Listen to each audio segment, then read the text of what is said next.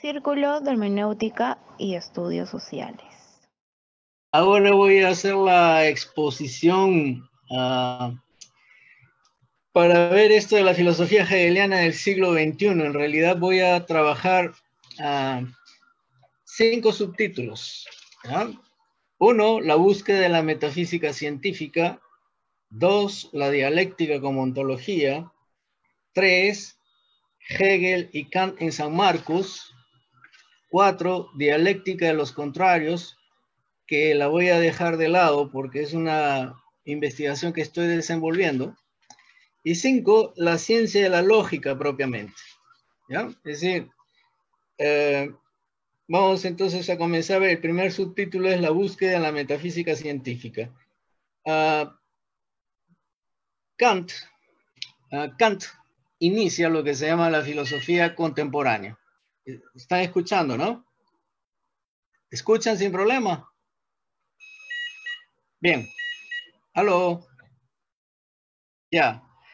Entonces Kant uh, inicia lo que se llama la, la búsqueda de lo que sería la metafísica científica. ¿En qué consiste esto? En realidad consiste en negar los viejos presupuestos de los, cual, de las cuales partía la vieja metafísica, o sea, la metafísica prekantiana. ¿Y cuál era una de las características de esa metafísica prekantiana? La de elaborar determinados modelos conceptuales y conceptual filosóficos y a partir de eso, estoy diciendo, implicando eso en modo, grosso modo, y a partir de eso querer explicar todos los eventos y situaciones. Con Kant, ¿no? La cosa muda, cambia.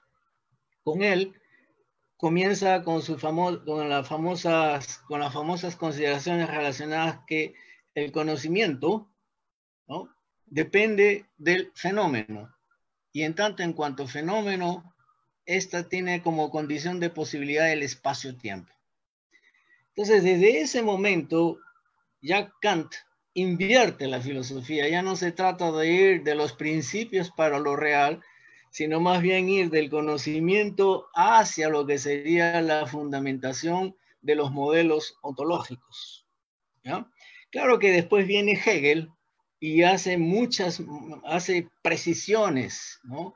posteriores, aparte de cuestionar a Kant en una serie de consideraciones, más la, el cuestionamiento central de Hegel es que él estima que Kant ¿no? Eh, saca una conclusión problemática, es decir, que no se puede conocer lo real. Para Hegel eso no es posible. La crítica, la, eh, la fenomenología del espíritu pretende ser una respuesta a, ese, a esa X que había colocado Kant, o sea, que lo real no podía ser conocido, es decir, no podía ser objeto o no podía ser pasible de dominio, uh, en términos generales de dominio o de, uh, o de sujeción al conocimiento, o que no se podía conocer a partir de este simple fenómeno. Bien, entonces, hasta ahí, más o menos, grosso modo, eh, esas cosas ya de una u otra manera son conocidas en términos generales, ¿no? Yo me he permitido aquí hacer una consideración general. Bien, este es entonces en una de las ideas de este punto uno, ¿no? Ese es un punto uno, uh, la superación de la vieja metafísica. El punto 1.2, ¿no? Ya tiene que ver con lo que implicaría Hegel, o Kant y Hegel, desde esta perspectiva en la cual, uh, en la cual de una u otra manera se pretende superar las limitaciones de la vieja metafísica y también como Hegel, a pesar de su filosofía idealista, cuando se ve la parte de lo que llamaríamos la historia y la praxis, Hegel es tremendamente realista. Entonces, uh, cuando se trata, por ejemplo, de la filosofía en el Perú, o sea, la filosofía universitaria específicamente, tengo para mí que sigue siendo racionalista y precantiana.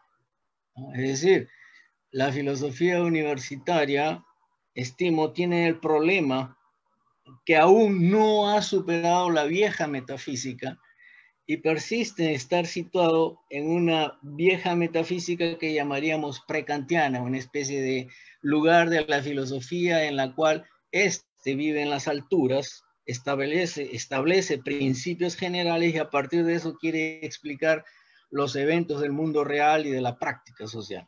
Entonces, eso ya es un problema y yo estimo que eso aún está funcionando en la filosofía universitaria de nuestro país. Esto es ah, más o menos en relación al punto 1.2. En relación al punto 1.3, se puede decir que en la filosofía universitaria, al menos de San Marcos, en la década del 20 del siglo, en la década del 20 del siglo 20, hay dos profesores de filosofía universitaria, el profesor Humberto Borja y Miguel Argüelles, quienes trabajan el principio del historicismo, o sea, trabajan a partir de lo que llamaríamos la historia y la lógica que implica la historia. Entonces, ahí habría que considerar el hecho de que uh,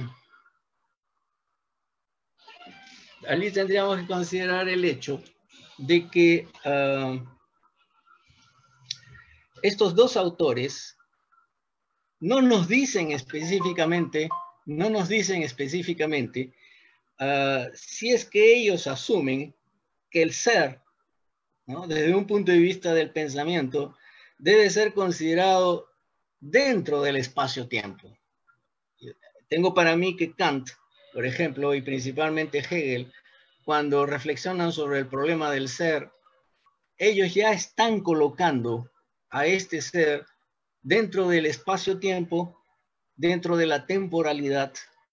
Entonces el conocimiento también está sujeto al espacio-tiempo, a la temporalidad.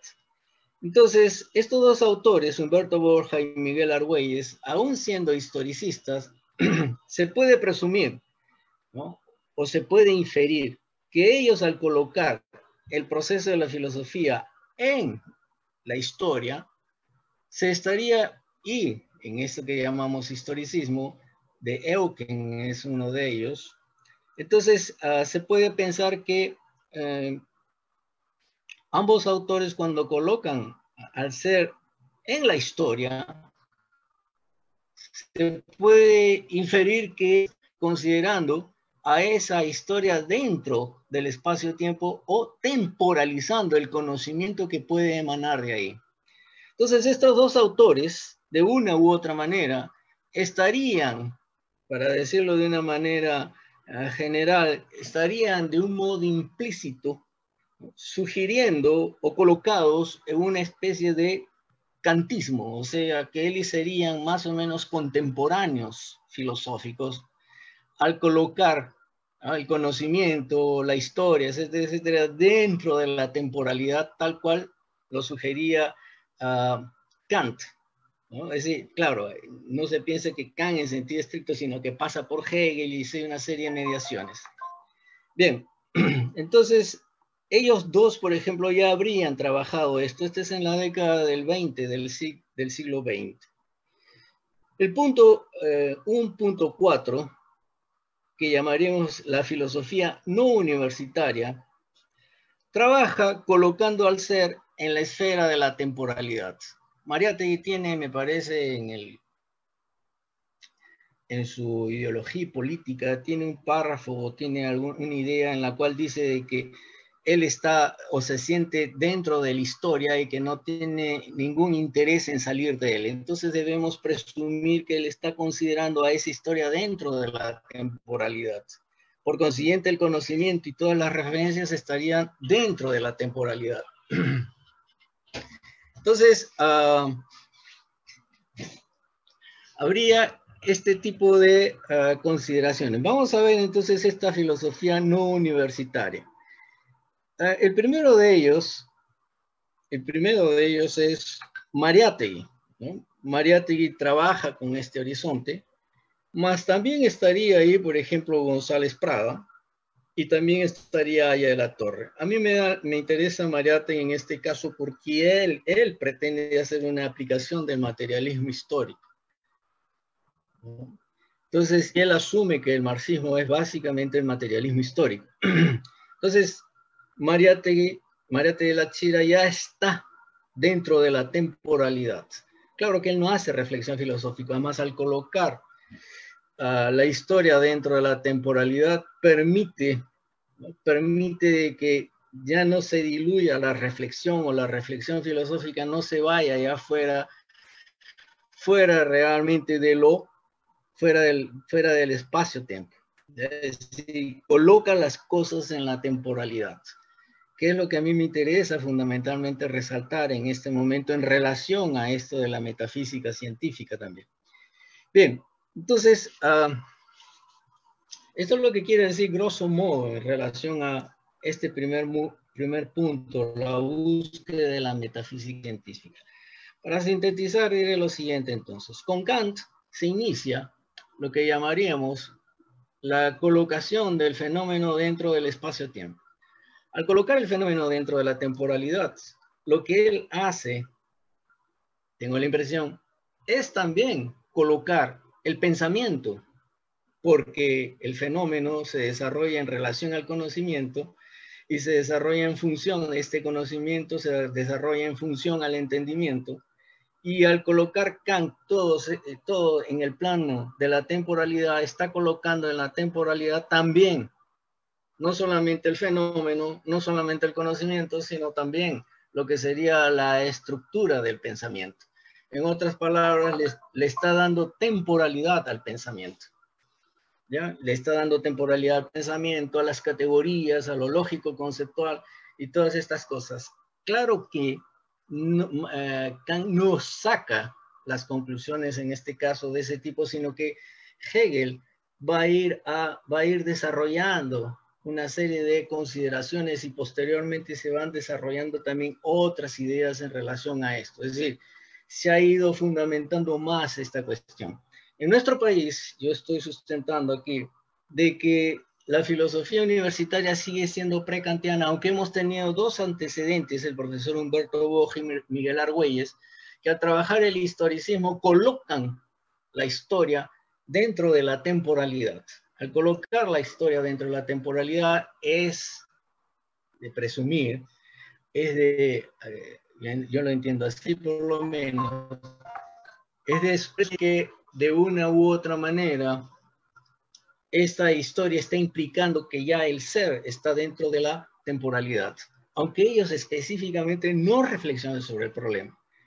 Y el otro punto sería básicamente la filosofía de Mariate y Lachira, quien estaría asumiendo de un modo directo y claro que él está dentro de la historia, que él está dentro de, del tiempo, de su tiempo y de la historia, y que a partir de eso ejecuta, realiza sus reflexiones.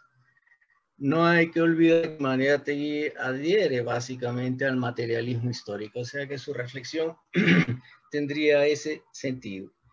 Bien, entonces esto es eh, grosso modo lo que quería comunicar en el primer punto. En el segundo punto, o sea, la dialéctica como ontología, Eh, lo he dividido en tres, subaspectos. El primer subaspecto que lo estoy llamando, llamaré 2A, tiene eh, algunas consideraciones. La primera de ellas es que eh, se trata o trata de, de elevar su tiempo a conceptos. Claro que esto es muy genérico porque este es genérico porque él todo su, todo su trabajo más o menos está orientado hacia eso en la fenomenología, en la fenomenología él usa el concepto de configuraciones y figuraciones. Configuraciones sería la parte histórica, en tanto que las configuraciones sería todo el aparato conceptual que emerge de ahí, y que él reflexiona de un modo muy específico ya en la ciencia de la lógica.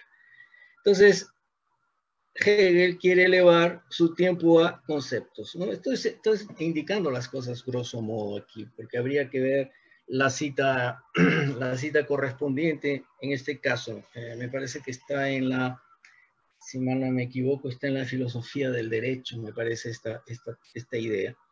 Bien, más también en este punto 2a hay otra idea, y es la siguiente. ¿Qué es propiamente esto que llamamos dialéctica? Hay autores que señalan que la dialéctica es lo fundamental en Hegel. De una u otra manera, eh, eh, concuerdo con esa idea. Ahora bien, cuando se pregunta por el comienzo de la dialéctica, tendríamos que ver cuál o cómo concibe Hegel los procesos de este pensamiento. Y Hegel tiene un momento eh, en la cual afirma, me parece que en la ciencia de la lógica, en la parte 3, en la que él afirma que de una u otra manera, solamente en tanto en cuanto se da la totalidad concreta, es que se puede pensar que el ser se está pensando en un para sí, o sea que está siendo plenamente consciente de su condición.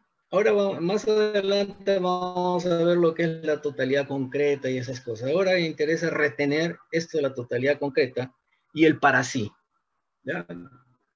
Hay niveles que llevan a la totalidad concreta. Después lo voy a aclarar un poco mejor. Aquí en el Perú. El proceso de la dialéctica aquí en el Perú, quién sabe el referente más preciso, más sistemático, al menos en mi reflexión, es eh, Los Siete Ensayos. Los Siete Ensayos es una obra interesante, más no debemos olvidar que Mariátegui, cuando reflexiona sobre los siete ensayos, él está trabajando lo que llamaríamos, uh, lo que llamaríamos una especie de filosofía implícita de tipo dialéctico. ¿Por qué? Porque una investigación que estoy desarrollando y espero publicar pronto el material, Mariatti trabaja con el concepto de contrarios y contradicción. Y cuando coloca los ensayos, él tiende a resaltar las contradicciones que aparecen en cada ensayo que justifican la emanación que hay de las relaciones materiales y la emanación que se daría en las relaciones de tipo jurídico y de tipo espiritual, o sea, como creaciones culturales de seres humanos. Entonces, María Tegui parecería de una u otra manera haber, eh, trabajado implícitamente a partir de categorías filosóficas. María Tegui, hay que esclarecer, no hace una reflexión específicamente filosófica. En la revista textual, cuando habla de filosofía, que fue un material que publicó Salazar Bondi en textual, ahí él hace una reflexión sobre la filosofía. Mas no hay que olvidar que esa reflexión, o en general la reflexión filosófica de Mariatti o sobre la filosofía, en general sobre la ideología, tiene que ver mucho con su tesis que está enunciada en el programa del Partido Socialista. Es decir, una cosa es la emanación, es la emanación de lo que sería el orden demoliberal antes del desenvolvimiento del imperialismo, o sea, la fase preimperialista. Y otra sería, de un modo bastante claro, sería está el desenvolvimiento, la emanación de las relaciones materiales de lo que sería, de lo que sería en fase imperialista. Y él tiene la idea de que entre la fase preimperialista e imperialista, toda la emanación espiritual que emerge de las relaciones materiales sería fundamentalmente, sería fundamentalmente, ah, se habría desarrollado fundamentalmente en sentido contrario.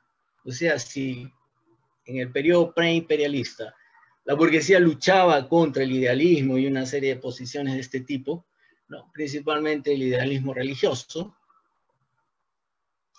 Ya para la fase imperialista, este, esta, esta, lucha heroica, de alguna manera, ya no existe más, más bien hay el intento de reconciliarse con ella. Entonces, eh, esa es más o menos la idea general.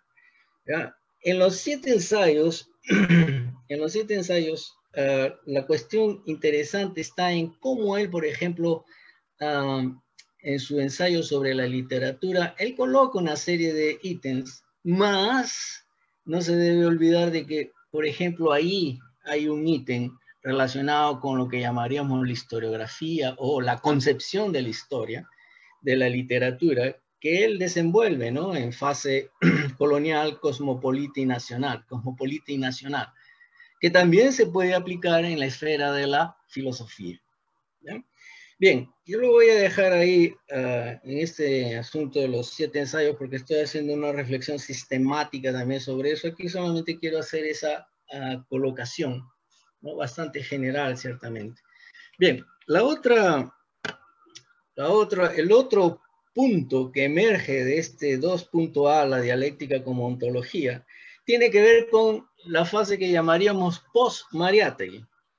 La fase post-Mariátegui es bastante clara es la línea ya soviética que se desarrolla hasta la década del 70 y uno de sus representantes principales es Guardia Mayorga. Guardia Mayorga es criticado por Salazar Bondi y muy fuertemente por David Sobrevilla.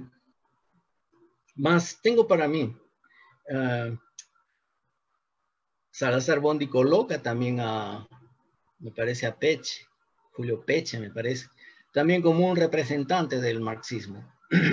Más, yo me voy a, voy a, remitirme en este caso a Guardia Mayorga. Cuando es criticado Guardia Mayorga por estos dos autores, lo colocan como representante del marxismo ortodoxo, ¿no? o sea, del marxismo soviético en todo caso.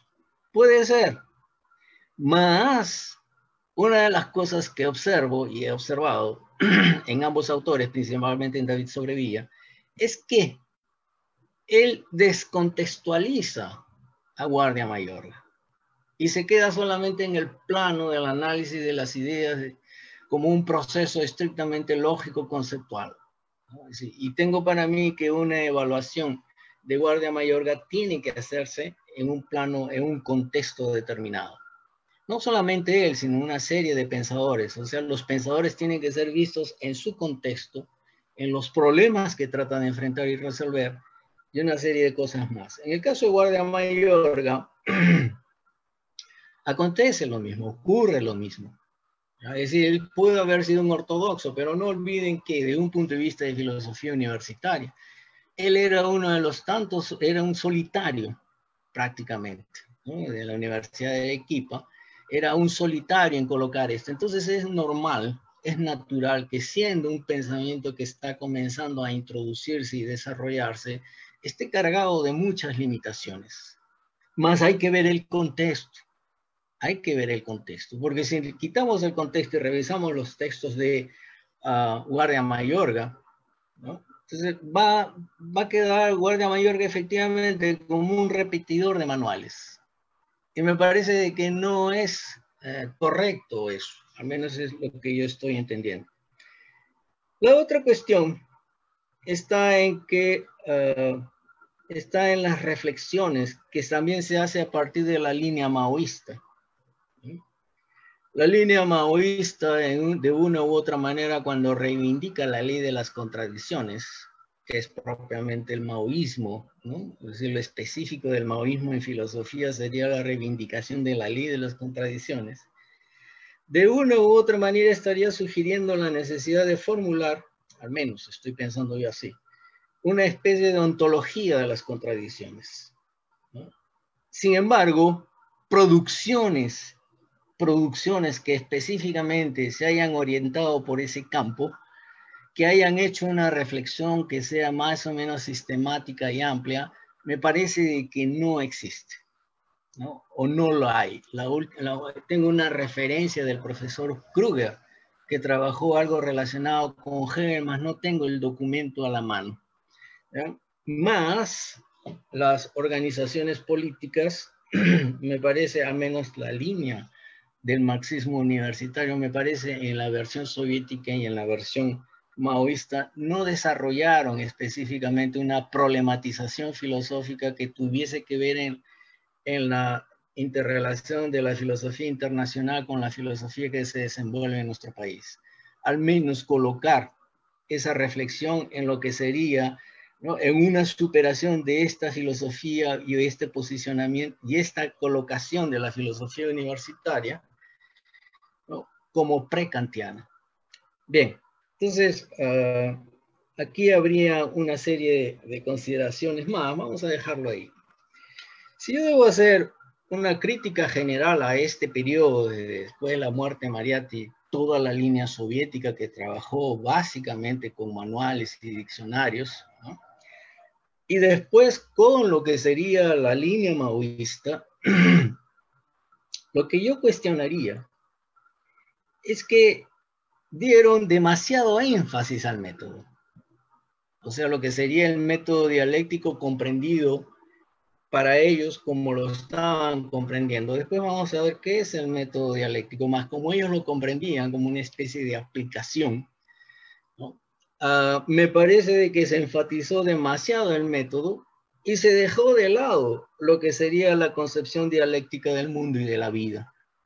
Ah, entonces, no solamente encerraron el marxismo, no solamente encerraron la dialéctica marxista, no solamente limitaron la dialéctica marxista a la parte de la lógica, a la parte de la dialéctica positiva, sino que por acentuar el método de síntesis, ah, dejaron de lado todo lo que sería la, la concepción dialéctica del mundo y de la vida. O sea, la filosofía, en todo caso, la reflexión dialéctica sobre el mundo no es solo método, sea cual fuere la orientación filosófica, es centralmente concepción.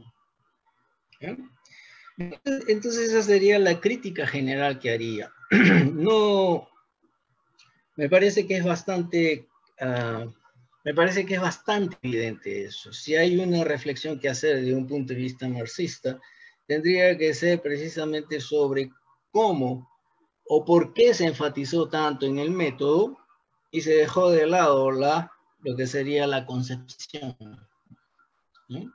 Entonces, habría también ahí que ver una serie de aspectos y matices. Yo estoy escribiendo una historia de la filosofía en el Perú. Claro que no va a ser algo grandioso, más estoy tratando de colocar una serie de líneas de reflexión que me parece no están correctamente colocados y faltaría desenvolver desde otras perspectivas tal cual coloca la profesora María Luisa Rivara, David Sobrevía y el mismo profesor Salazar Bond.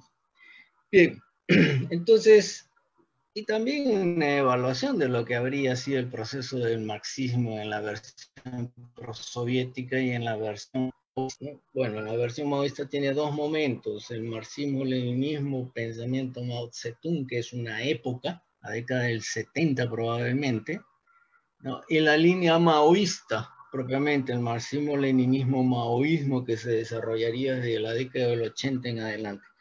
Más en fin, vamos a dejar estas que son ah, consideraciones específicas.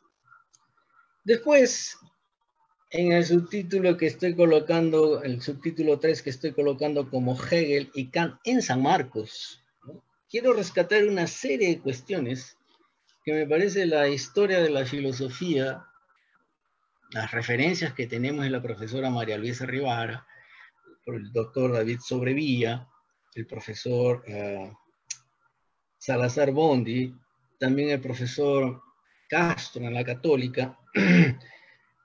Entonces, habría algunos, ah, algunos referentes. Más, yo me voy a referir específicamente a estos tres primeros mencionados. En relación a lo siguiente, por ejemplo, hay documentos donde se habla de la influencia o la presencia de la filosofía alemana y cuando se refieren a esa filosofía alemana hablan del panteísmo germánico. Esto es más o menos en la, década del 90 del siglo XIX e inicios de la década del 20, es decir, del, del 10 en el siglo XX. Yo realmente estoy en plan de investigar a fondo este, lo que significaría eso. ¿Y por qué panteísmo? Yo por algún lado leí alguna vez de que a Hegel se le consideraba un panteísta. Más, eso lo coloco así como una cuestión general. Habría que hacer mayores precisiones y me interesa más ver qué habría significado ese en el proceso de la filosofía universitaria aquí en San Marcos. La segunda cuestión tiene que ver específicamente con Kant en San Marcos, que se desenvuelve del 40 en adelante. Ah, Kant en San Marcos, la filosofía de Kant en San Marcos, me dejen aquí ver algo relacionado con eso. La filosofía de Kant en San Marcos tiene momentos interesantes. En la década del 40, me parece, hay la reflexión del profesor Peñalosa Rameva y de el profesor ah, Carlos Cueto Fernandini. Ellos hacen una reflexión kantiana, o por lo menos colocan el pensamiento kantiano como una reflexión filosófica en la cual tratan de adentrarse y tratan de ser lo más precisos posibles con este tipo de filosofía. Esto en la década del 40, quizá del 50 también. Y en la década del 70 tenemos al profesor Sixto García, que de alguna manera también me enseñó a mí Kant. Más, uh, y ellos colocan ahí una serie de consideraciones. Más lo que se observa, o por lo menos yo, percibo, es que en relación a lo que sería, uh, en relación a esto, por ejemplo, el profesor Sisto García tiene una afirmación que considero interesante. Él dice, la mayor contribución de Kant, según el profesor Sisto, a la ontología y teoría del conocimiento, de todo eh, conocimiento radica en que el objeto es producto de la participación activa del sujeto en la constitución de todo conocimiento los objetos empíricos. Bien, entonces, esto es lo que se colocaría más el profesor Sixto García como kantiano y los otros profesores como kantianos en reflexión sobre Kant, más no, no superan el problema ese de esa condición precantiana de la filosofía universitaria. Más en términos generales colocan tres problemas que me parece de una u otra manera la filosofía universitaria en alguna medida debió haber considerado y sobre todo lo que sería el marxismo, que serían los tres puntos siguientes. Primero, los que afirman que la fundamentación del conocimiento lógico se tiene que realizar desde el mismo conocimiento lógico.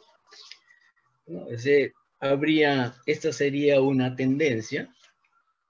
Una segunda tendencia sería los que afirman que la fundamentación del conocimiento lógico se tiene que hacer desde la ontología. Y una tercera que afirma que la fundamentación de la ontología se ha de hacer desde el conocimiento lógico. Entonces, ah, no sería complicado ver aquí que este tipo de tendencias, que debió, debió haber sido pensado como problemas por las otras tendencias filosóficas universitarias, más no se consideró, fue asumida como tarea por lo que después se llamó el desarrollo de lo que sería la epistemología en San Marcos. Por ejemplo, ah, la, la fundamentación del conocimiento científico a partir, el conocimiento científico a partir de una filosofía científica que emana propiamente del quehacer científico, es una posición que se puede ver sin problemas en el profesor Bunger. ¿no? no precisamos para ello de una ontología, de una tradición ontológica o metafísica. Es una especie de construcción a partir de lo que el mismo conocimiento objetivo de naturaleza científica nos ha ido dando en el desenvolvimiento de, la, de esta actividad científica que en el siglo XX llega a ser tremendamente fuerte. Bien, más hay algunas cuestiones ahí que tenemos que tomar en consideración. Es posible que esta idea de la, ah, esta idea de esa especie de cientismo, que se puede percibir, por ejemplo, en la perspectiva del el profesor Bunge, tiene algo interesante y es lo siguiente. En la década en la que se, se desenvuelve la epistemología, que me parece la década del 90, por lo menos en San Marcos, quién sabe antes, ellos, a pesar de sus limitaciones, hicieron contrapeso a lo que podrían ser posiciones que en ese momento eran bastante eh, problemáticos. Estoy pensando en este caso en la década del 90, por ejemplo, en el postmodernismo. A pesar de las limitaciones de este epistemologismo, de esta sobrevaloración de la epistemología trabajado en la esfera estrictamente científico-natural, sirvieron de contrapeso. Claro que, obviamente, con sus limitaciones y todo, más tuvo esa característica y tuvo ese valor. Bien, ah, ahora, por ejemplo, esa epistemología específica que hace el científico en el laboratorio, ahora se llama más bien epistemología laboratorial. Y ahí habrían una serie de consideraciones también a partir de lo que los estadounidenses estarían entendiendo por epistemología. Pero en fin, vamos a dejar eso de lado. Entonces, ah, si tenemos que ver ah, este tipo de cuestiones, es que incluso estos negadores o estos que afirman el conocimiento científico y que no se necesita de ninguna tradición ontológica ni metafísica, ellos no solamente hicieron contrapeso al postmodernismo, que de mi punto de vista tiene eh, características eh, irracionalistas, en, alguna medida o en gran medida, exactamente, y también trató de ser ah, negadora o negar a todo tipo de metafísica, ¿no? Ahí tendremos que incluir básicamente una que, que tiene mucho prestigio, que es la fenomenología husserliana. Más el problema está en que no se puede decir tú eres metafísico, entonces como metafísico tu reflexión no sirve. Entonces, tengo para mí que eso no es un criterio apropiado de reflexión. Me parece que lo correcto es apropiarse de problemas y argumentos del contrario y pensar esos argumentos y pensar sus tesis y establecer una reflexión a partir de las propias perspectivas de esos problemas que se colocan. Decir, eso no sirve, o eso es así, o eso es así, me recuerda mucho a los pensadores ingleses, ¿no? Me parece que eh, Locke y Hume, que de una u otra manera simplemente desechaban toda la filosofía escolástica. También me acuerdo, en este momento estoy eh, recordando a Francis Bacon, que también rechazaba así Ah, simplemente, ¿cómo se dice? Ah, aquí se dice, pateaban, ah, ¿cómo se dice? Mandaban volar todo ese tipo de problematizaciones, o sea que no había una, un, repensar el problema del contrario, sino simplemente negar y que era totalmente inútil. En relación a la metafísica, a la metafísica anterior a Kant, y la metafísica posterior a Kant, me parece que la actitud sigue siendo la misma. Eso no sirve, entonces hay que dejarlo de lado. Me recuerda mucho, por ejemplo, a, a es un historiador estadounidense, de la filosofía estadounidense, que dice que después de la Segunda Guerra Mundial, ah, simplemente los filósofos estadounidenses que querían renovar la, ah, la filosofía, simplemente negaron o rechazaron los problemas clásicos de la filosofía, ¿no? preguntarse por el ser, etcétera, etcétera, para concentrar en otro tipo de problematizaciones, en este caso lo que serían los problemas del lenguaje. En fin, entonces, e, eso me parece que es una táctica no muy interesante. No, no hay lo que llamaríamos una lucha epistemológica, sino que simplemente serían negaciones que no sé si llamar epistemológicas o no, más son negaciones que no ayudan a la, a la reflexión o no enriquecen la reflexión. Bien, este es en relación entonces a Kant en San Marcos. En relación a Hegel, no sé si existe, no tengo información por lo menos si existe una especie de la recepción de Hegel en el Perú. No tengo información precisa. Más tenemos como un representante de Hegel aquí en, nuestro país y, en la universidad al profesor Miguel Justi. El profesor Miguel Justi tiene una serie de, trabajos relacionados con Hegel y de perspectiva hegeliana, incluso él pertenece a la Sociedad Hegeliana Brasileña. Y voy a, sacar una idea del profesor Justi de un trabajo, de un trabajo ah, del año 92, está bastante retrasado, obviamente es un trabajo bastante antiguo, más tiene que ver con la ah, lógica de Hegel, con la lógica de Hegel. Él dice, en, uno de sus, en uno de los resúmenes, él dice que lo siguiente, podemos decir que también para Kant lógica y metafísica son disciplinas distintas. La lógica se ocupa solo de procedimientos formales y es una disciplina segura. La metafísica, en cambio, se halla en crisis y debe ser por ello sometida a crítica a fin de asegurar en el futuro su carácter científico. Entre ciencia y metafísica futura y lógica hay pues una diferencia cualitativa. Decir, me quedo con esta idea porque el profesor Justi en su momento trabajó distinciones. O sea, que no se puede decir de que a los hegelianos no existieron o no hicieron una reflexión, existieron, si es que el profesor Justi se asume hegeliano, más él trabajó el lado de la filosofía hegeliana y sus consideraciones son bastante interesantes.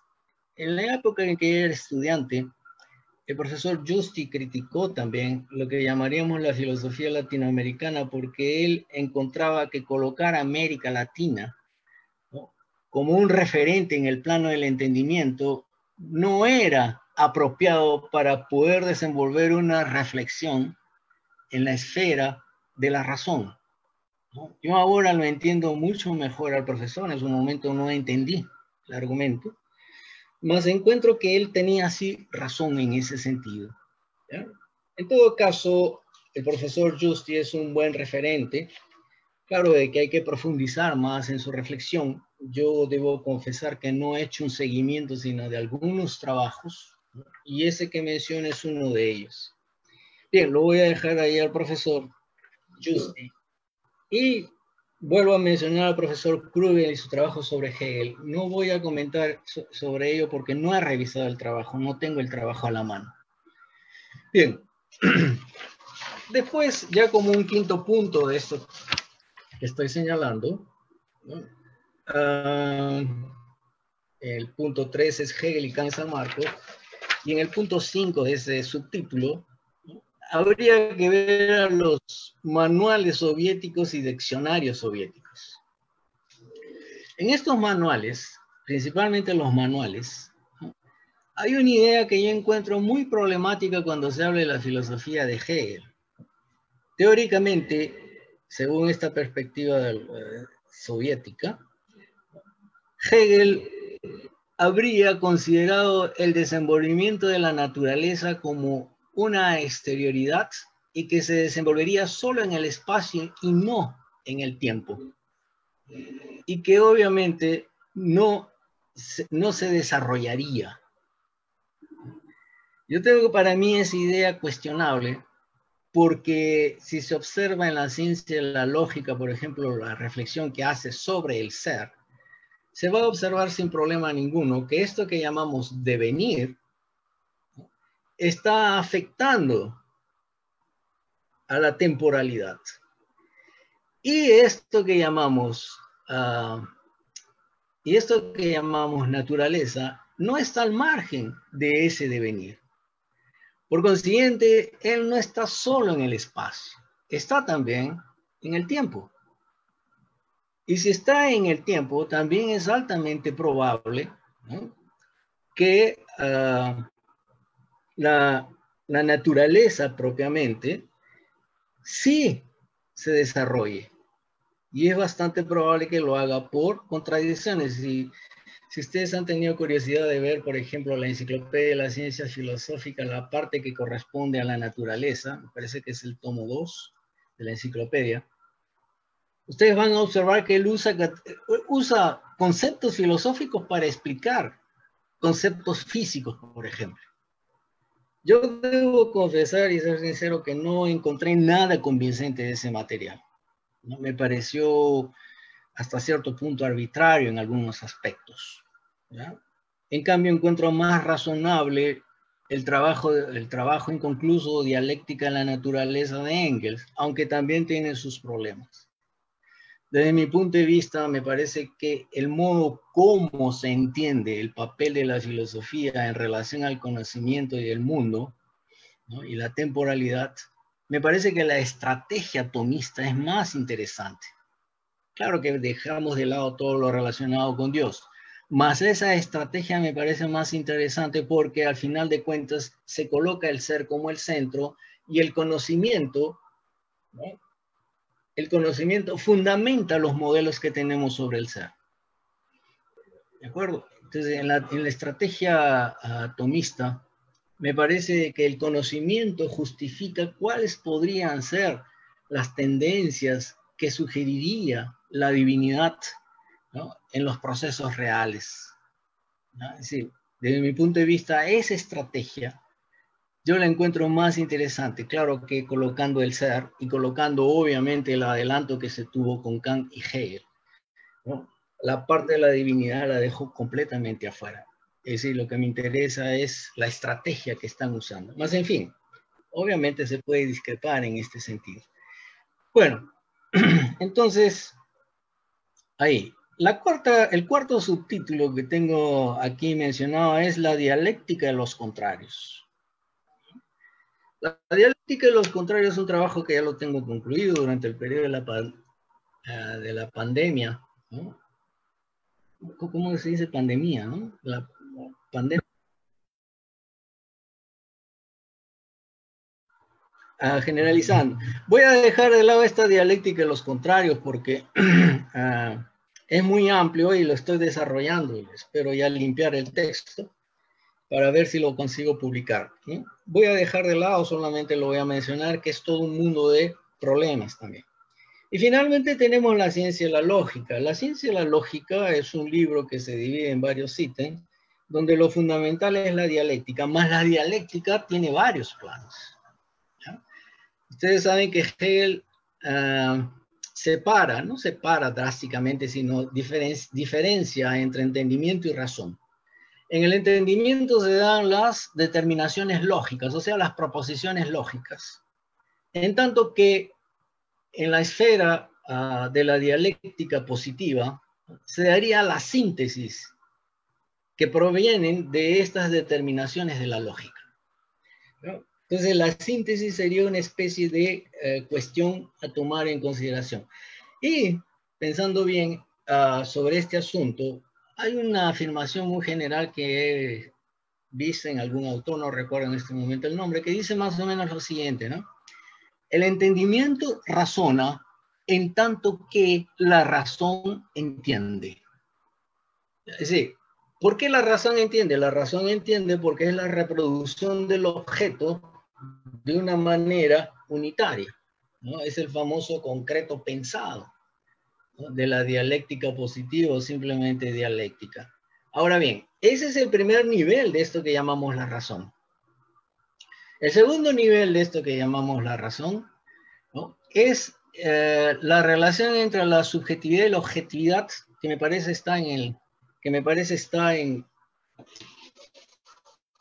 en, el, en la ciencia y la lógica, el volumen 2, segunda parte, tercera sección, capítulos 1, 2 y 3. Ahí él fundamenta lo que sería esta relación entre objetividad y subjetividad. Y la tercera sería en la cual ya se da la idea en relación con la idea absoluta, en la cual se, supre, se, uh, se piensa la naturaleza dentro, de la, dentro de, la, de lo dialéctico, se piensa la naturaleza, se suprasume, se, se, se supera la naturaleza como exterioridad y junto con lo que sería la filosofía del espíritu, se expresa el espíritu absoluto ya de una manera o dentro de una esfera que llamaríamos conceptual. En todo caso, eh, esa, esa tercera fase que estoy mencionando del, del espíritu absoluto que piensa la naturaleza y se expresa en la filosofía del espíritu, sería el tercer modo o el tercer nivel de esto que llamamos uh, dialéctica. Entonces, la primera forma y la segunda, o sea, la, la, dialéctica positiva y la, y, la, y la, relación entre la objetividad y la subjetividad, ¿no? serían parte de esta razón, solamente que ambas son o, colocan apenas el en sí de esta razón. En tanto en cuanto que cuando se reflexiona ya con la idea absoluta, ¿no? y se ve esta idea absoluta como un concreto, ¿no? eh, se utiliza el término uh, concreto, totalidad concreta, dice Hegel, en tanto en cuanto totalidad concreta, así que asimila la naturaleza y se expresa también a partir de la filosofía del espíritu, esta filosofía, ah, este absoluto que retorna a sí mismo. En todo caso, eso sería un tercer momento. Ese, ese momento es lo que permite el para sí, o sea, una comprensión plena de la idea absoluta de sí mismo. Entonces habrían tres niveles. En todos los casos, en los tres casos, el contenido y lo que sería la expresión del contenido prácticamente son lo mismo. Es decir, en todos los casos, lo que se va a expresar es el contenido en cada uno de estos niveles, se va a expresar como una especie de unidad. Se va a expresar como una especie de unidad. O sea, otra vez con la premisa es el entendimiento razona en tanto que la razón entiende, más entiende en tres planos y en cada plano habría mayor rango de profundización y autocomprensión. Bien, ahora uh, eso en términos generales, no voy a poder terminar, más habría una parte final que sería el pronóstico al futuro, ¿no? Pronóstico al siglo XXI de esta filosofía. Ah, en términos generales, encuentro de que la ontología científica, al menos tengo la impresión era la idea de Hegel, la ontología, científica, la dialéctica, aspiraba a ser una especie de ontología científica. Entonces esta ontología científica parecería que va a desaparecer o ya no sería su nombre y asumiría el nombre de dialéctica. Y sería una tercera gran corriente filosófica. La otra gran corriente filosófica es la que ensambla con Kant, o tiene que ver con Kant, y la tercera corriente o una de las corrientes, o la tercera corriente, sería todo lo que tiene que ver con lo sobrenatural. Las ontologías religiosas, tipo tomismo, neotomismo, etcétera, etcétera. En fin, en todo caso, el criterio fundamental es este. Kant Hegel y posteriormente todos los demás querían una ontología, una metafísica científica o simplemente una dialéctica científica. ¿De acuerdo? Mas no es o no tiene las características de las ciencias naturales, obviamente. No es científico en el sentido de las ciencias naturales. Tiene que ver en el modo cómo se entiende este ser dentro de la temporalidad, que tiene contradicciones, y así otras características más. Y cómo se parte del conocimiento para fundamentar los modelos del ser, y así sucesivamente. ¿no? Es decir, ya no está fuera del planeta Tierra. Es una filosofía crítica bastante centrada en nuestra, en, nuestra, en nuestra comprensión de la práctica, en nuestra comprensión del ser, etc. Estoy asumiendo aquí ¿no? Práctica como la nueva forma de expresar el ser. De otra manera, si entendemos práctica al margen o queriendo con ello superar al ser, vamos a tener problemas porque la práctica en última instancia sería un ente y según la tradición un ente nunca puede ser superior al ser. Entonces, debemos presumir que la práctica, incluida la naturaleza ahí, expresaría al ser. ¿Ya? Más en fin, esa es cuestión también que habría que eh, conversar. Después, ah, habría otras consideraciones más que voy a dejar de lado. Y ya especificando, pensaría lo siguiente, ¿no? ¿Qué es Hegel para el siglo XXI? ¿O cómo pensar a Hegel para el siglo XXI? ¿O qué sería la filosofía hegeliana para el siglo XXI? Ya he dado una idea general respecto de esto y especificando diría lo siguiente, ¿no? Esa pregunta, la filosofía hegeliana del siglo XXI, habría que pues, pensarla en función al Perú, cómo esta filosofía hegeliana se ensambla con nuestro proceso filosófico. Respecto a América Latina, también cómo se ensambla este pensamiento filosófico en relación a América Latina, cómo se ensamblaría esa ontología de las contradicciones o la ley de la negatividad que sugiere Hegel y que después es pensado por una serie de materialismos dialécticos posteriores, más específicamente en relación al marxismo, cómo esta ontología de las contradicciones tendría que ver con la explicación, ah, con la explicación o con la filosofía que ah, tendrían los países del sistema de países coloniales y semicoloniales. Es decir, se puede pensar eso como una especie de filosofía para este tipo de países que tuvieron un desenvolvimiento real, problemático, limitado, es decir, Estado-naciones no bien constituidas o no constituidas plenamente como burguesas. Se podría pensar esta filosofía para este tipo de sistema. Y también se podría pensar esta ontología de las contradicciones respecto al sistema de países imperialistas. Entonces, habría este tipo de consideraciones. Ustedes saben que una de las polémicas que hay entre, entre los... En todo caso, una de las consideraciones que se tiene es que esta ontología de las contradicciones se aplicaría también a los países imperialistas. Tengo la impresión para mí, puedo haber hecho una lectura incorrecta, de que el maoísmo se preocuparía de eso, es decir, cómo podemos ampliar la ontología de las contradicciones a la esfera del sistema de países imperialistas. Más esto podemos dejarlo de lado.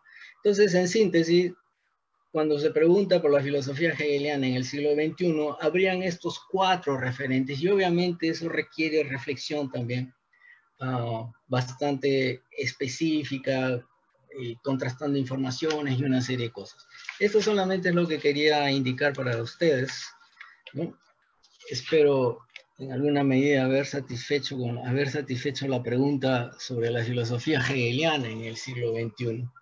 Bien, eso sería todo. Gracias por la paciencia en escucharme. Aló.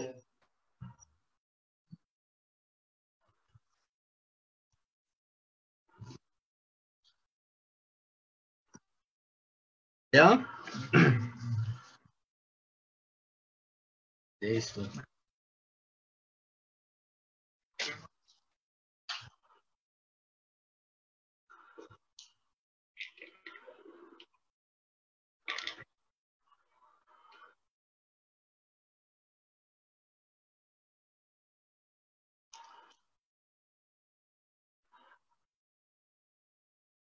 Ya.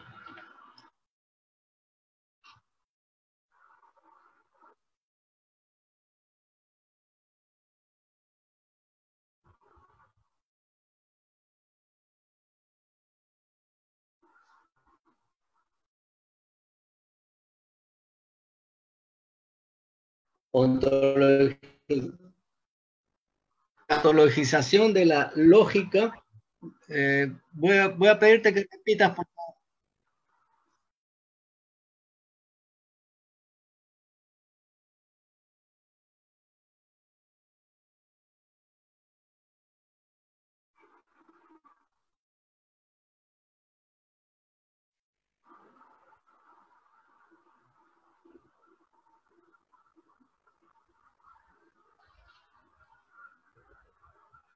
Bien. Yo agradezco las dos preguntas. Respecto al fin de la historia, tengo para mí lo siguiente.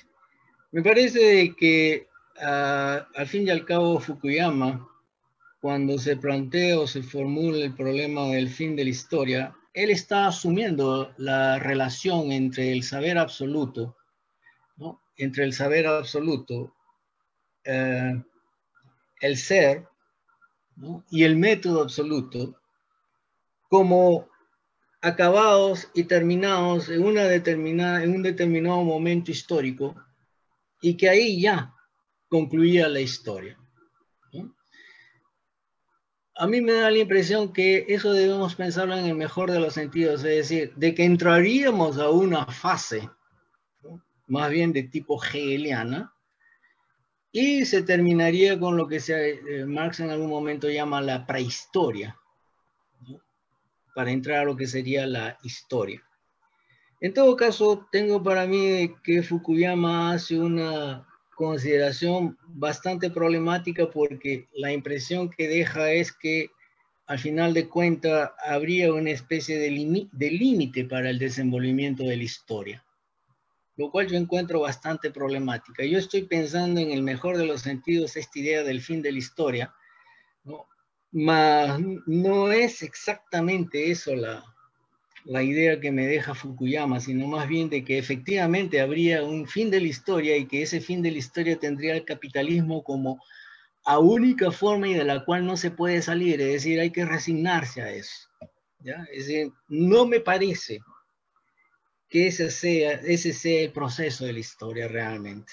Es decir, para mí habría, si debemos hablar de fin de la historia, ¿no? debemos hablar de que la relación entre el, el ser y el saber absoluto tiene su momento histórico, su contexto histórico, y que ese contexto histórico frente a su momento ¿no? es absoluto más en relación a la historia es relativo.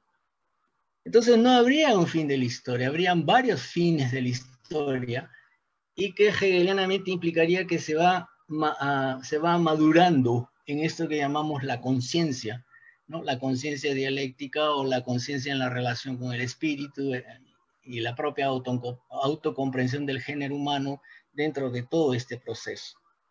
Entonces, en síntesis, lo que estimo es que el fin de la historia, según Fukuyama, él hace un, encerramiento ideológico en la cual pretende que este fin de la historia de una u otra manera acaba con este producto generalizado llamado sistema orden demoliberal, más que podría no ser esa comprensión la de Hegel, porque también se le ha acusado a Hegel de encerrar también el proceso de la historia, el proceso de la filosofía en su propia filosofía, o sea, la filosofía hegeliana sería el fin de la filosofía, el teórico, el ideólogo de la. Del, orden monárquico que había en Alemania de la época. No concuerdo con esas posiciones, me parece que es algo problemático, es darle un absoluto que me parece en Hegel no existiría y que la famosa contradicción entre el sistema y el método no existe porque Hegel es bien claro, lo que motoriza al sistema es el método dialéctico, la ley de la negatividad, la ley de las contradicciones. Hegel la llama, eh, algunos, los hegelianos la llaman ley de la negatividad, o sea que las contradicciones son de diverso tipo, intensidad, profundidad, y existe toda una, ah, según el sistema material en el cual se desenvuelve, existiría todo un proceso a partir del cual se, se da este tipo de dialéctica. En otras palabras, se hace dialéctica no mencionando la dialéctica, sino se hace dialéctica en tanto en cuanto usted describe conceptualmente el objeto. Yo escucho siempre decir de que hay una dialéctica. Claro, hay una relación dialéctica, pero la dialéctica exige que usted demuestre qué es eso que se llama relación. De, Entonces, ese sería un problema. Más en fin. Y la otra pregunta sería ah, si hay alguna relación entre ah, la lógica de Hegel y la ontologización de la contradicción, y, y en Mao, es decir, la ontologización también que habría hecho él de la contradicción, me parece, ¿no? Es decir, en otras palabras, la ontologización de la lógica y la ontologización que, hacen, eh, que hay entre Hegel y Mao tendría alguna relación. Bien, aquí la cuestión está en que de una u otra manera, y se discute también bastante entre los hegelianos, es que ah, hay o no hay una ontologización de la lógica. O lo que Hegel más bien quiso hacer es una especie de lógica de conceptual, o la tercera corriente, para entender el fenómeno del ser, el problema del ser, de una manera precisa y determinada, en este caso un modo dialéctico.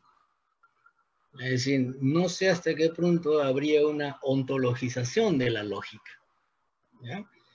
Todo caso, ah, en este caso se llama, se trataría de la lógica del concepto, la lógica conceptual. ¿no? se trataría de la lógica formal, en todo caso esclarezco eso, porque la palabra lógica también lleva a una, serie de confusiones. Bien, en todo caso yo no encuentro que eh, se haya ontologizado la lógica, porque de lo que se trata es de la lógica conceptual. Y en relación a Mao Zedong, se habría eh, una ontologización de la tradición. Aquí el problema es más bonito. Es decir, en el sentido siguiente. Ah, la ontologización de la lógica conceptual de Hegel permitiría pensar que llevó a la distinción entre entendimiento y razón.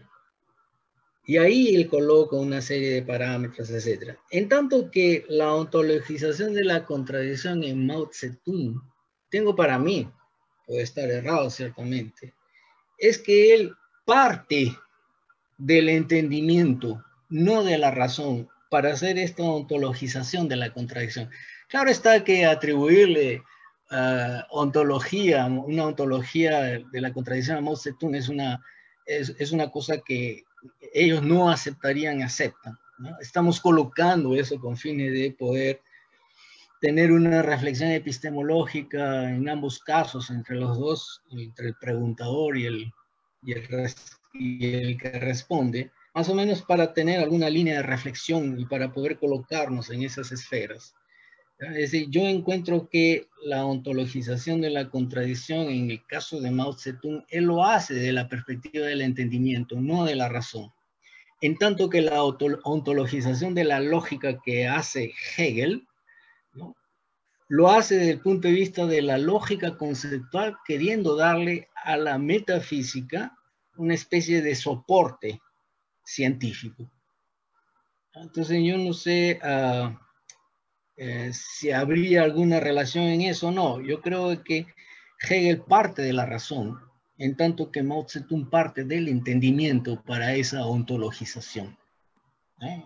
No sé si eso de alguna manera ayuda a entender el problema en el colega que pregunta.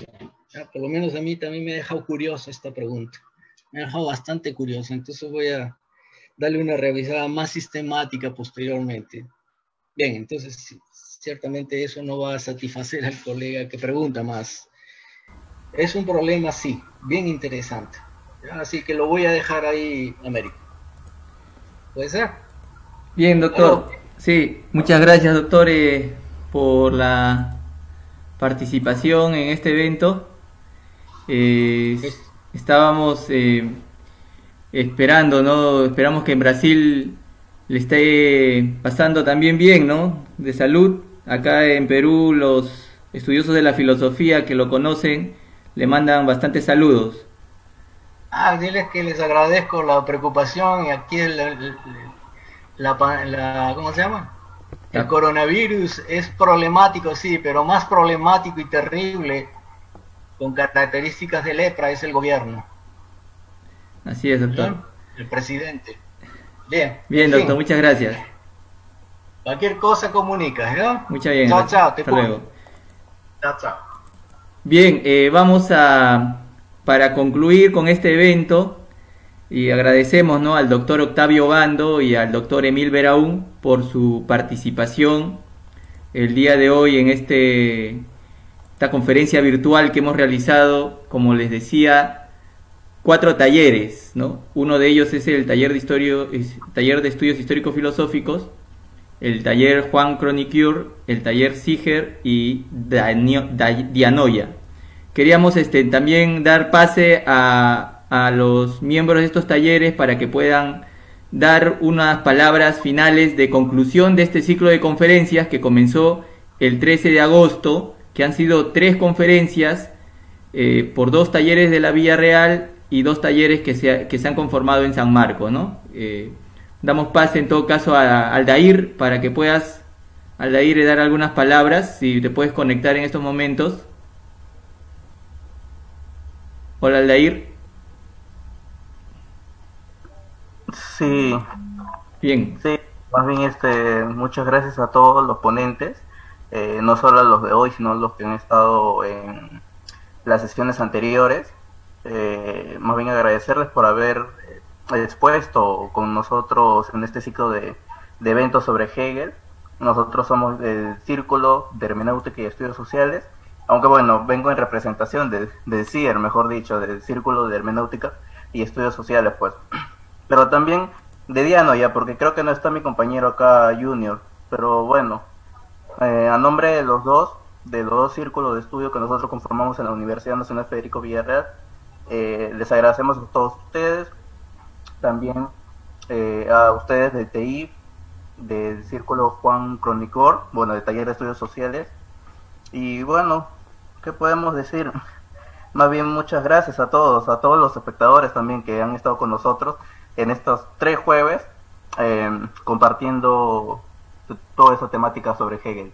Esperemos pues que nosotros como coordinadora de estudios filosóficos podamos em, realizar otros eventos, eh, porque lo, nuestro, nuestros objetivos es poder difundir la filosofía no solo en el Perú, sino en, todos lados, al menos en el Perú que nosotros lo tenemos desde los 90 por ahí. Em, la filosofía ya ha estado eh, eliminada de las escuelas. Entonces nosotros tenemos una especie de estigmatización en la filosofía que nosotros tenemos que erradicar. Entonces, por eso es que se está conformando esta coordinadora de estudios filosóficos, eh, lo que se busca es difundir la filosofía en, todo el Perú, en México, que nos están viendo, en Chile también, que nos han visto también en las semanas pasadas, en Argentina, en Ecuador también, y en varios países de Latinoamérica. Más bien, muchas gracias. Vuelvo a recalcar, nosotros somos el Círculo de Estudios de Hermenéutica y Estudios Sociales. Ya vamos a estar haciendo otros eventos para las próximas. Al menos en nuestra página del CIER sí estamos realizando también eventos. Eh, así que normal, pueden seguirnos a nosotros, pueden seguir a Diano ya y seguir también a los, a los que estamos conformando la coordinadora de estudios filosóficos para poder, eh, para que vean cuáles son los eventos que vamos a, a hacer próximos. Porque este no es el último. Nosotros recién estamos conformando la coordinadora de estudios filosóficos y vamos a realizar todos los eventos posibles para seguir difundiendo la filosofía. Eh, y bueno, nada más que les puedo decir, compañero. Muchas gracias. Muchas gracias, eh, Aldair. Sí, bien, como dice Aldair, eh, la coordinadora de estudios filosóficos, conformada por tres, perdón, cuatro talleres de diferentes áreas del estudio filosófico, ¿no? En sociológicos y estudios clásicos también de la filosofía, hemos conformado este taller con el objetivo, como bien lo ha dicho Aldair, de defenderla. ¿no? Eh, queremos dar el pase también a eh, eh, Alan Pelayo para que pueda hablar en representación de Juan Croniquier y dar sus palabras finales de este ciclo de conferencia. Alan, ¿te puedes conectar, por favor? Bien, Alan. Bueno, muy buenas noches con todos los presentes. También saludar a los, a los ponentes que han dado una exposición bastante interesante sobre ese pensador. Como ya se había manifestado, nosotros somos una coordinadora que de alguna manera se ha juntado para poder este, sacar adelante sobre el tema de filosofía. Y a pesar de que no somos una institución como otras, eh, como otras instituciones que sí han podido incluso sobrellevar este tema de Hegel y han podido y tienen incluso todo un aparato de organización. Nosotros, a pesar de que no somos una institución, de alguna manera hemos acumulado fuerzas para poder desarrollar esta actividad. Eh, el interés principal que nos motiva a hacer estas actividades no es pues un interés monetario, simplemente es el interés de que la filosofía como un saber eh, totalizante permite llegar pues a, diferentes personas y generar una especie también de, un pensamiento eh, no normalizado, sino un pensamiento crítico que analice, que vea los problemas también de nuestro país y de la realidad en general, ¿no?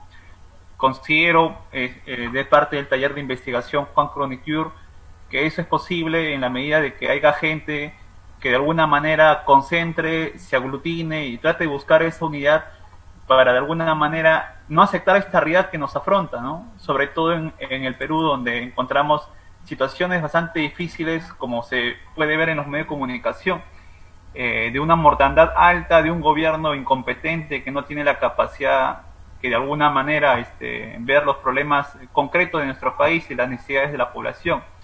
Entonces, el conocimiento, la academia, ¿no? la escuela, eh, estos, estos tipos de eventos eh, que también sirvan para poder de alguna manera pensar estos problemas y también pensar el pensamiento, que en ese sentido eh, sería importante, ¿no? Y una de esas es recordando a un, a un, gran pensador como es Hegel, ¿no? Hegel ha tenido una, una importancia en la humanidad, y al margen del país donde estemos, creo que hacer una lectura sobre él, hacer una exposición sobre él, ayuda también a tratar de, comprender no solamente Europa, sino también comprender los problemas nacionales, ¿no? Tratar de confrontar este pensamiento que él ha generado con el pensamiento que tenemos dentro de la academia. Entonces, de alguna manera esto también contribuye. Eh, más, por ejemplo, en el prólogo decía que a Hegel lo trataban como un perro muerto. ¿no? Eh, muchas veces se le había olvidado a Hegel y lo querían enterrar también en cuanto a sus ideas. Pero Marx ha sabido también rescatar de ese idealismo eh, cosas importantes para poder él desarrollar otra filosofía, otra postura teórica. Y cada cierto tiempo también encontramos a un Hegel que lo van olvidando. Entonces nosotros también hemos tratado de buscar recordar a Hegel, retomar también a su pensamiento y de alguna manera este, difundir estas ideas. Entonces, eh, como ya se mencionó también, eh, esto no va a ser el único evento, eh, vamos a tratar también de sacar otras actividades. espero que también los, los oyentes nos puedan apoyar en ese sentido, que lo hacemos de, alguna manera con la mejor voluntad posible que, hacemos. ¿no? Muchas gracias a todos los participantes y cedo la palabra pues al, al que está coordinando el día de hoy. ¿no? Gracias. Bien, eh, agradecer la participación de todos. Como bien saben, hoy día cada conferencia fue hecho por cada taller y hoy día pues le correspondía al taller de estudios históricos filosóficos realizar esta charla concreta, final también y de clausura de este ciclo de conferencias, eh, en concreto sobre la lógica de Hegel. ¿no? ¿Cuál es la lógica de Hegel para conclusiones de hoy día? Es la lógica dialéctica. La lógica dialéctica que ha sido por milenios negada, ya Heráclito había hablado de la dialéctica, pero fue vista por Aristóteles como un razonamiento erróneo, la dialéctica, ¿no? Y por los sofistas utilizada de tal manera que era negada la dialéctica. Pero la dialéctica es una, es una lógica en que se ha venido desarrollando ya desde Heráclito eh, hasta la actualidad. Y es precisamente Hegel el que sistematiza desde, desde una filosofía idealista objetiva, eh, sistematiza esta dialéctica cuestionando la lógica formal, la lógica aristotélica, la lógica que fue tomada por el tomismo. Esa lógica criticada y cuestionada, sistematizada por Hegel dentro del idealismo objetivo y que posteriormente fue cuestionada y, fue eh, revaluada obviamente por Carlos Marx y tomada dentro de las tres fuentes integrantes del marxismo y actualmente pues eh, nosotros consideramos en el taller de estudios históricos filosóficos que es el método dialéctico, es la forma de pensar lógico que te permite un conocimiento científico de mayor aproximación a la realidad, de un reflejo mejor de la realidad. ¿no? Por ello la importancia de conocer la lógica dialéctica. La lógica dialéctica nos va a permitir pensar las diferentes formas de realización del, del, ser mismo y nos va a permitir conocer mejor la realidad. ¿no? Hoy día, en situación de pandemia, de contradicciones económicas, contradicciones políticas, contradicciones sociales, que se desenvuelven en múltiples formas, hay que ver lo principal y lo esencial, ¿no? Como diría Hegel, en lo, en lo uno está lo, en lo uno está lo múltiple. Hay que ver lo principal, lo que mueve las contradicciones que nos a veces se nos nubla la vista de ver tantos problemas cuando la realización de todos esos fenómenos que hoy día se dan en el mundo y en nuestro país tienen una razón, podría decirse, tienen un porqué, tienen un ser. Y si no resolvemos esa razón principal, esa contradicción principal, no se van a poder resolver las otras, las que se generan. Bien, agradecer a todos los talleres, a los doctores eh, Emil y al doctor Octavio Bando, y este, estamos eh, concluyendo de esta manera con este ciclo de conferencias y agradecer a los que nos han acompañado en Zoom y a los que nos han acompañado también en el Facebook. Muchas gracias a todos. Círculo de Hermenéutica y Estudios Sociales.